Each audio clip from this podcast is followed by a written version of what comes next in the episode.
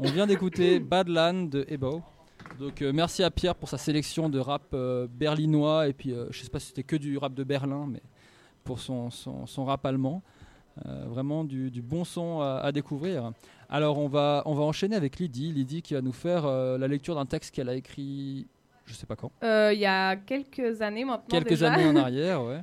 Et donc Lydie, elle est en formation en ce moment, mais déjà bien active, donc donc c'est cool, c'est cool de, de l'avoir avec nous. Alors euh, cool, bah, je propose qu'on y aille. Je Ouais. te, je te, je te Alors, laisse je gérer ça. Je fais déjà alors une mini intro. En fait, c'est un texte que j'ai écrit il y a quelques années euh, parce que je m'ennuyais et euh, je l'ai. J'ai gagné euh, notamment un prix parce que bah, les gens l'ont trouvé bien écrit. Donc voilà, je me suis dit que ça pouvait être cool de, de le lire. Alors, alors il s'intitule Le lac et je vous laisse le découvrir. Il est un peu glauque, mais voilà. Bonne écoute. Dans le froid glacial d'un hiver sans fin, les arbres s'étendaient à perte de vue. Quelques rudes falaises venaient rompre la monotonie de ce paysage qui ne paraissait jamais finir. Un petit village était pourtant caché là-bas, au milieu de cette immense forêt, juste au pied d'une falaise menaçante. Comment avait-il pu prendre racine dans un milieu aussi isolé? Peut-être qu'une famille ou un groupe d'amis qui eût abandonné la moindre lueur d'espoir de voir un jour autre chose que cette nature monotone à n'en plus finir le fit naître. Peut-être que ce lac, seule source d'eau du village, les y avait attirés et obligés à s'y installer, créant ainsi un village au fil du temps. Ce matin-là, les petites maisonnettes de bois éparpillées au milieu de la nature, sur les rives de la mystérieuse étendue d'eau, semblaient encore endormies. De ci de là, un oiseau courageux osait entamer un début de mélodie joyeuse, mais se ravisait bien vite. Le marin, ainsi nommé au village, ronflait encore et semblait revivre une fois de plus l'une de ces nombreuses aventures qu'il racontait aux enfants suspendus à ses lèvres. Il les faisait voyager pour leur plus grand plaisir, gardant toujours un visage des plus impassibles.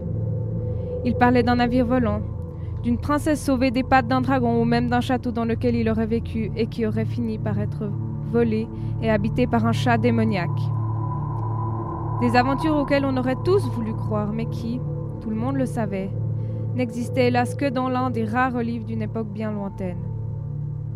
Mais que ce pauvre vieillard, à force de lire et de relire pour ne point sombrer dans une folie insurmontable, avait fini par s'attribuer. Trouble dû à un trop grand nombre d'épreuves difficiles et insurmontables. Son fils Orvan travaillait au nettoyage et à l'entretien du bord du lac, comme la plupart des habitants du village. Il se retourna soudain dans son lit, se redressant brusquement, pris de panique par un cauchemar bien réel, hanté par une étendue bleue. J'attendis qu'il reprenne ses esprits et qu'il se décide à sortir de son lit pour se glisser dans la cuisine. Alors je me hissai hors de ma propre couchette surélevée pour le rejoindre. Hé, bien dormi dis-je en posant un pied sur le carrelage glacé de la cuisine encore plongé dans la pénombre. Je connaissais bien évidemment sa réponse, mais tentais seulement d'engager un semblant de conversation.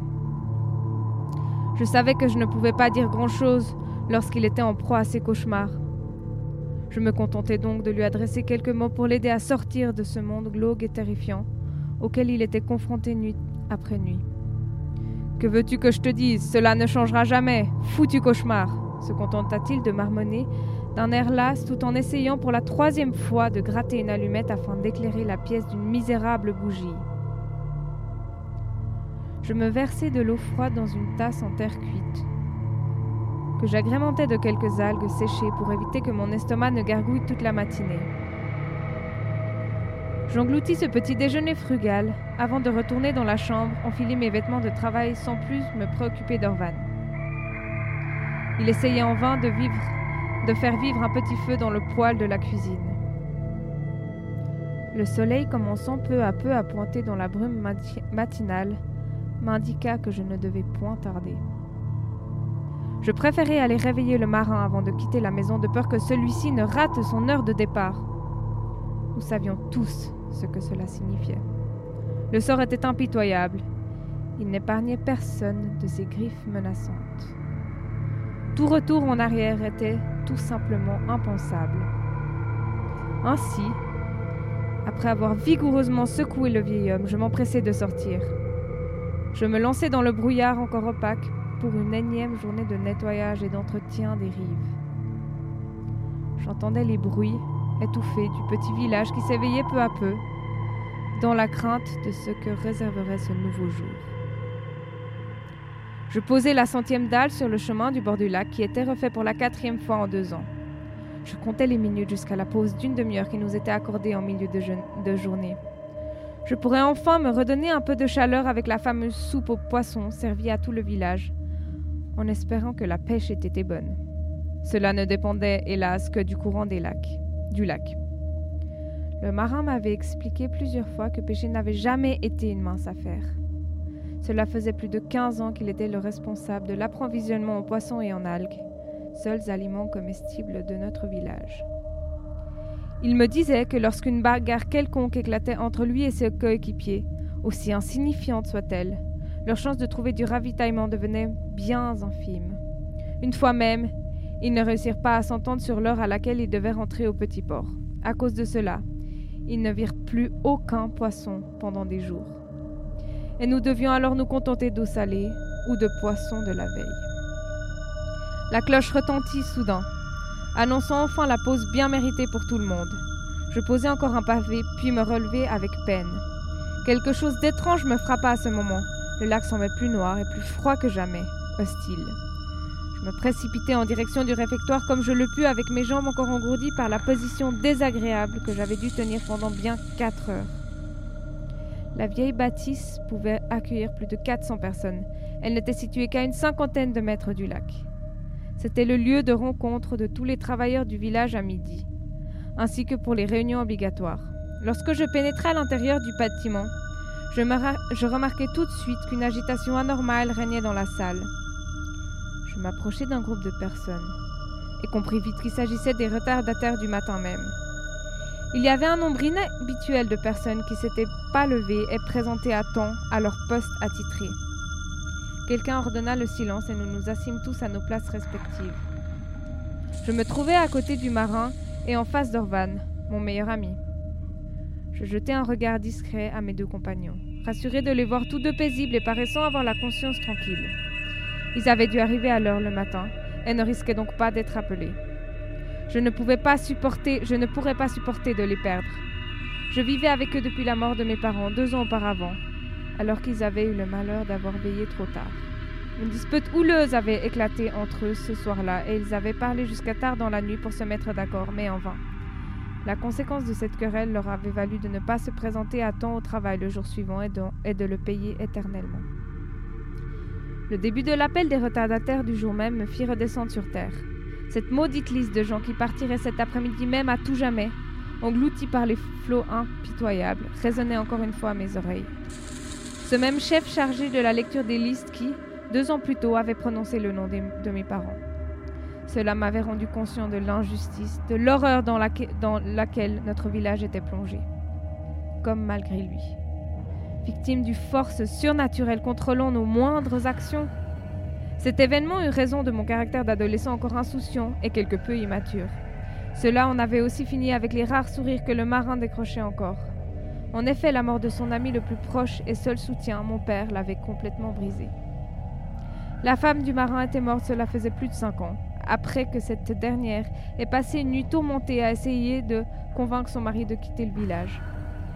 Elle, elle le voulait à tout prix, même au risque de périr de faim et d'être mangée par un animal sauvage.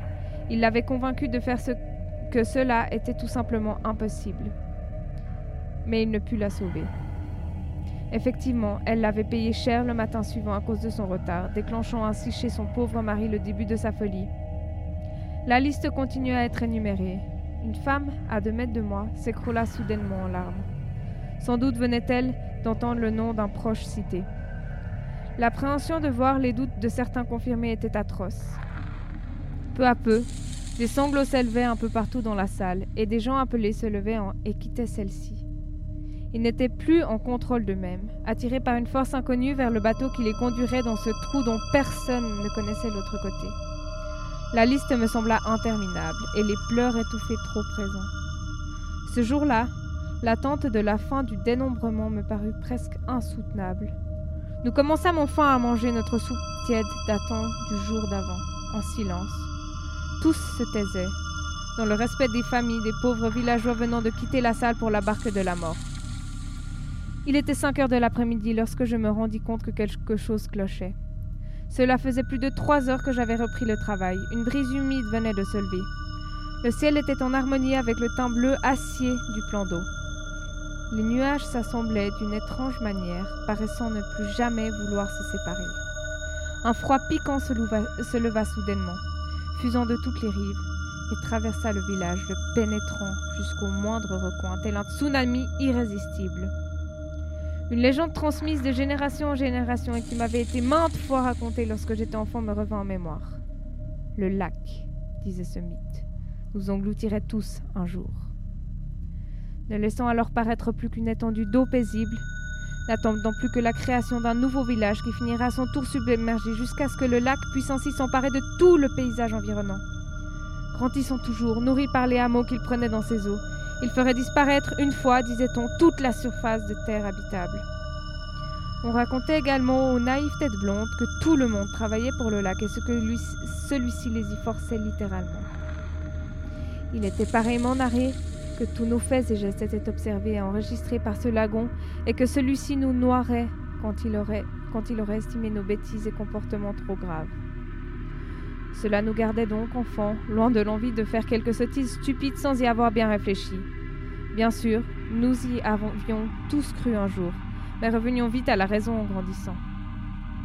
Mais pourtant, ce jour-là, j'éprouvais un malaise que jamais il ne m'avait été donné de connaître par le passé.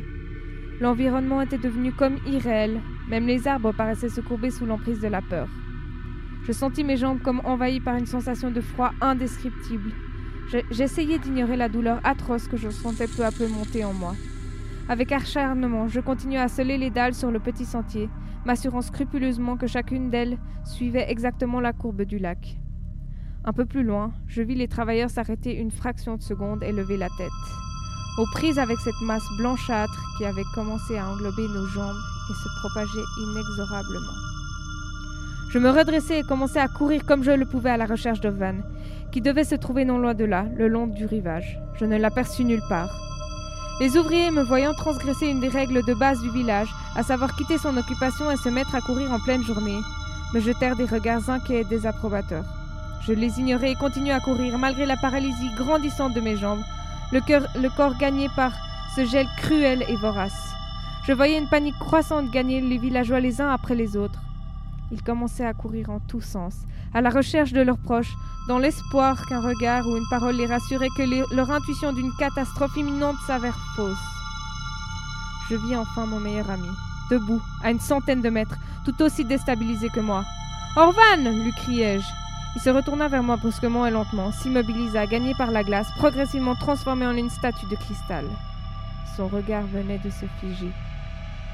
Je tentai vainement de faire encore un pas, pour le secouer le réchauffer, l'emmener loin de là. Un flot de souvenirs me parvint. Je me remémorai la première fois où nous franchîmes les portes du réfectoire, Orvan et moi. Le torse gonflé d'orgueil pour signifier que nous étions enfin grands. Notre premier jour de travail, il y a plus de douze ans, lorsque nous commençâmes ce à quoi nous étions tous destinés pour le restant de nos jours. Je me rappelais de nos instructeurs. De quelle manière ils nous enseignaient des choses qui nous paraissaient banales, mais qui, au fond, nous amusaient bien en étant plus jeunes. Je me souviens comment nous nous serrâmes les coudes quand nous réalisâmes que rien n'était en réalité un jeu, et comme, après le décès de mes parents, il avait su me soutenir pour que je ne perde pas pied. Je l'avais moi aussi aidé tant de fois lorsqu'il n'arrivait point à planter un clou ou à redresser une barrière. Je souris intérieurement en pensant à la seule fois où nous avions osé toucher les cheveux d'une fille. Nous avions purgé une telle punition que plus jamais cela nous était revenu à l'esprit. J'entendis subitement une sorte de gémissement, une plainte insistante sortir du plus profond des eaux. Mon sang se glaça. J'aurais dû le réaliser plus tôt. Autant d'habitants de notre village piégés par le sommeil ce matin même, l'atmosphère lourde régnant depuis plusieurs heures ayant déjà tout figé dans une crainte inexplicable. Soudain, tout s'assombrit. Je sentis comme, un énorme vent soulever la terre, versant l'eau hors de son nid et la projetant sur le village. Elle engloutit tout sur son passage. Mes yeux me renvoyaient des images saccadées au ralenti. Je n'étais plus capable de faire quoi que ce soit. Je voyais la scène d'un œil extérieur, spectateur de ce moment qui m'avait rendu de marbre et à la merci du danger, sans aucune possibilité de réaction. Les flashs me parvinrent, bref, imprécis. Ma vie, je compris, émotions mélangées, images absurdes, éphémères. Tout avait toujours été si semblable, si pour contrôler. Rire étouffé, liste de noms dictés, angoisse, moments sans réelle signification. Mes parents, Orvan le marin, une fille Une dame me tendait la main, grande, belle, maternelle. Je me, je me vis être inhalée avec tout le reste et sombrer dans les profondeurs de cette masse d'eau. Elle avait hanté nuit et jour un village entier pendant des années et décidait de mettre la touche finale à cette torture maléfique. Cela faisait déjà plus de quatre heures qu'il marchait. La petite fille n'en pouvait plus et s'était endormie sur le dos de son père qui, avait, qui avançait d'un pas décidé. Il affirmait à leur petit groupe pour la dixième fois qu'il s'agissait du bon chemin. Les autres savaient pourtant qu'ils étaient, bel et bien perdus. Les deux familles décidèrent finalement de faire une halte pour manger leur dernier sandwich. Le ciel, qui était resté d'un bleu parfait depuis plusieurs jours voire semaines, comme tous les étés dans cette région, semblait d'un coup s'être voilé de lourds nuages sombres. Les arbres devenaient plus hauts, plus enfermants, ne laissant que peu d'espace d'accès entre eux et guidant peu à peu la bande vers une seule voie. Les trois garçons des deux familles avaient eu un accrochage quelques heures auparavant. Ils n'avaient pas encore trouvé un arrangement. Chacun marchait de son côté, déterminé à ne pas se remettre en question. Tous les membres du petit attroupement commencèrent à se sentir attirés par une force surnaturelle qui les conduisait vers un lieu dont aucun d'eux ne connaissait l'existence, mais qui, peut-être, deviendrait bientôt le seul endroit dont ils garderaient souvenir. Quelque part, pas si loin de là, au fond de cette immense forêt d'arbres s'étendant à perte de vue, un lac paisible aux couleurs d'émeraude attendait calmement la création d'un village dans ce lieu insolite. Alors euh, voilà, c'est la fin de ma nouvelle. Ah, on m'entendait pas, pardon. Bah écoute, euh, super, wow, c'est un beau taille Tu dis que tu as, remporté un prix, un, euh, un concours. C'était un concours de lecture de texte ou Ouais, c'était un concours, ça s'appelle Prix de la Nouvelle au gymnase de Burier. Et en fait, c'est assez drôle parce que c'est un prof qui nous avait proposé d'écrire un texte justement très glauque. C'est pas forcément mon style d'écrire des textes glauques comme ça, mais il nous avait proposé d'écrire un texte et il nous l'a jamais demandé. Et du coup, je me suis dit que je pouvais leur travailler un peu et, et l'envoyer à ce concours. Puisqu'en fait, c'est un concours où, de toute façon, les textes ils restent anonymes si on gagne pas. Donc, je me suis dit, tant qu'à faire. Voilà. Il y avait un thème imposé euh, Non, pas dans le concours. Il n'y avait pas de thème imposé à la base, c'était vraiment libre. Euh. Ouais, c'est pour ça que j'ai envoyé un texte aussi glauque aussi, parce que sinon, c'est j'aime bien écrire toutes sortes de textes, mais euh, pas forcément des textes qui finissent aussi mal. Oui, c'est vrai que voilà, là, c'est vrai que l'ambiance, elle est glauque, ouais, je pense que c'est le bon terme. Bah, écoute, merci beaucoup Lydie, c'était top. Mais de rien, merci à vous. Ça nous fait vraiment une variété de, de sujets aujourd'hui, donc c'est cool. Ouais, sympa d'être à l'antenne un petit moment. Ah bah, c'est super, c'est le but aussi, c'est le but.